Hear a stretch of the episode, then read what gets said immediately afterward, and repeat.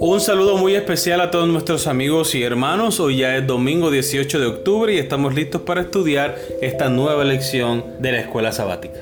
Así es, amor, y qué bueno que todos los días podemos encontrarnos nuevamente para estudiar la palabra de Dios y para aprender más acerca de ella. Así que vamos a empezar con nuestro estudio del día de hoy. Con ustedes Stephanie Franco y Eric Colón. Bienvenidos.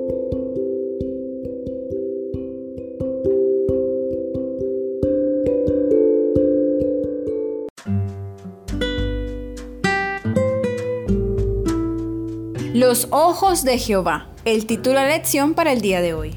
Un profesor universitario de Oxford teorizó que nada es real, ni nosotros, ni el mundo, ni nada lo que nos rodea, sino que somos las creaciones digitales de una raza de extraterrestres con computadoras superpoderosas.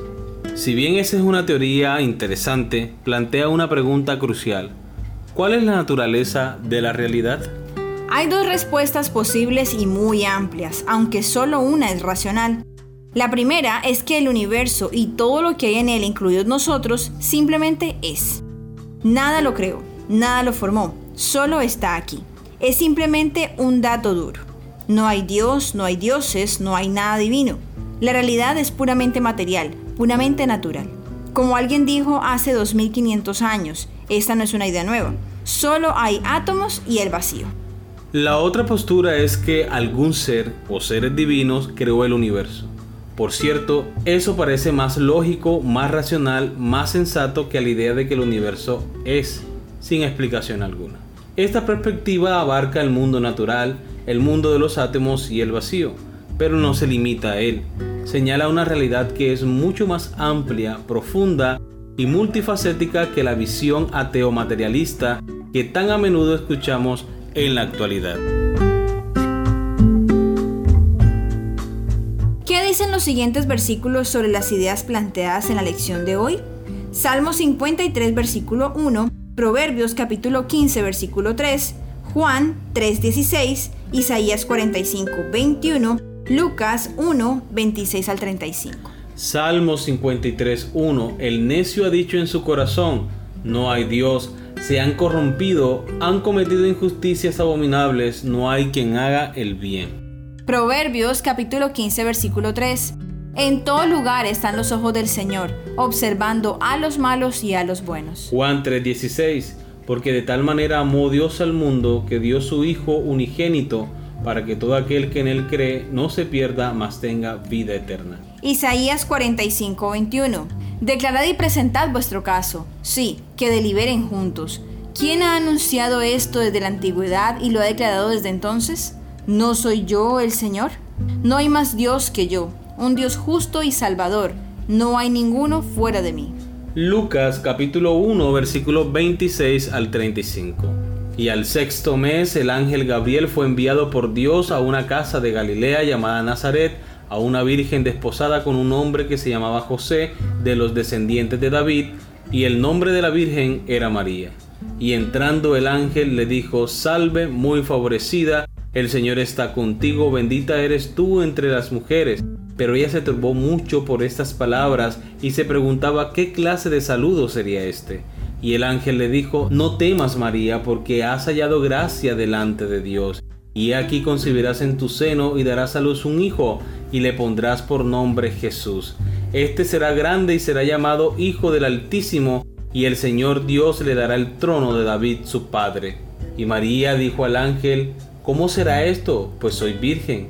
Respondió el ángel, le dijo, El Espíritu Santo vendrá sobre ti y el poder del Altísimo te cubrirá con su sombra. Por eso el santo niño que nacerá será llamado Hijo de Dios. Muy bien, recordemos la pregunta. ¿Qué dicen los siguientes versículos sobre las ideas planteadas en la lección de hoy? No podemos negar la existencia de Dios porque la Biblia testifica de que Jesús, el Hijo de Dios, evidentemente existió como un personaje en la historia haciendo un gran impacto hasta el punto de dividir la historia antes y después de Cristo. Esto es una evidencia histórica, bíblica, de que el Hijo de Dios, Jesús, existió aquí en la tierra. Luego entonces, los demás testimonios que están escritos acerca de Jesucristo son reales, así como la declaración del Génesis en el capítulo 1 cómo Dios creó todas las cosas que hoy podemos ver y que existen por el poder de su palabra. Muy bien, continuemos con la lectura. El elemento central de toda educación cristiana es la realidad de Dios. Y no solo eso, sino la clase de Dios que es. Un Dios personal que nos ama y que interactúa con nosotros. Él es un Dios de milagros que, si bien utiliza leyes naturales, no está sujeto a esas leyes y puede trascenderlas cuando quiera como en la concepción virginal de Jesús.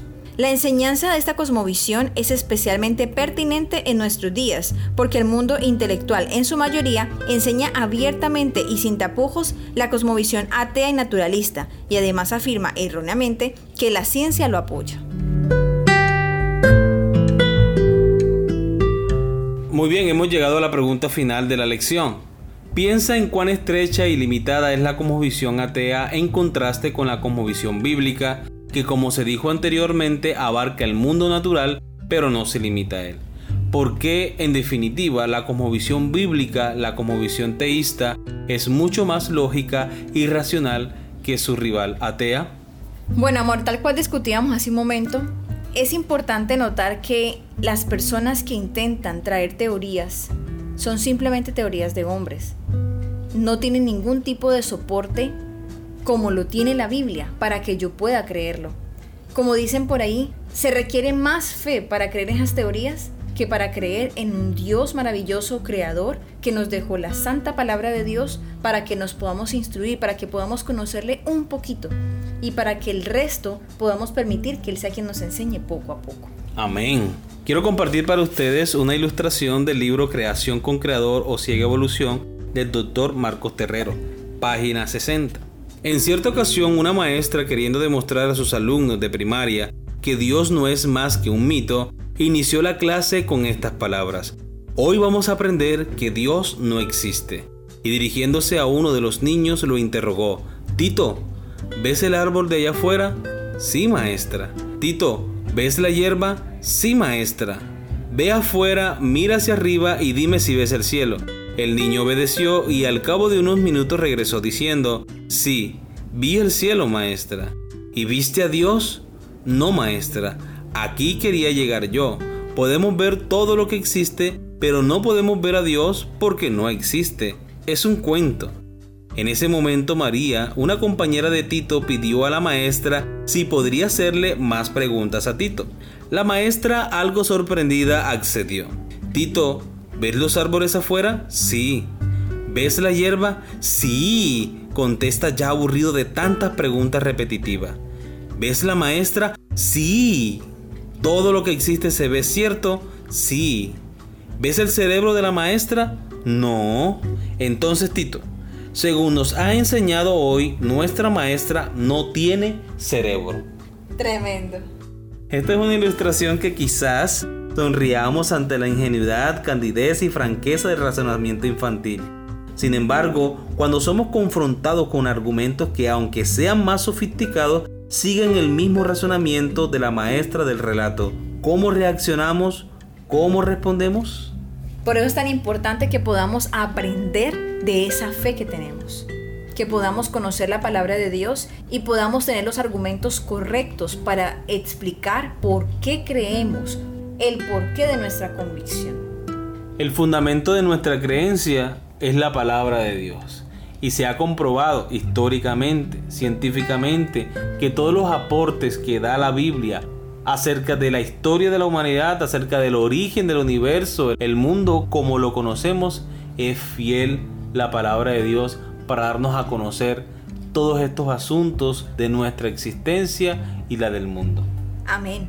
Muy bien, quiero compartir con ustedes ahora un comentario de nuestra hermana Elena de White en este asunto. Dice el necio en su corazón, no hay Dios. Salmo 14, 1. Los intelectos más poderosos de la tierra no pueden comprender a Dios. Si Él se revela de alguna manera a los hombres, lo hace velándose en el misterio. Sus caminos están más allá de toda investigación. Los hombres deben estar siempre buscando, siempre aprendiendo, y sin embargo hay una infinidad más allá.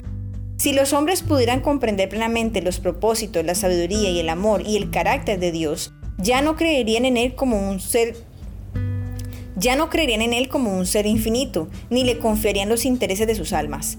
Si alcanzaran un conocimiento pleno del Ser Supremo, Él ya no seguiría siendo Supremo.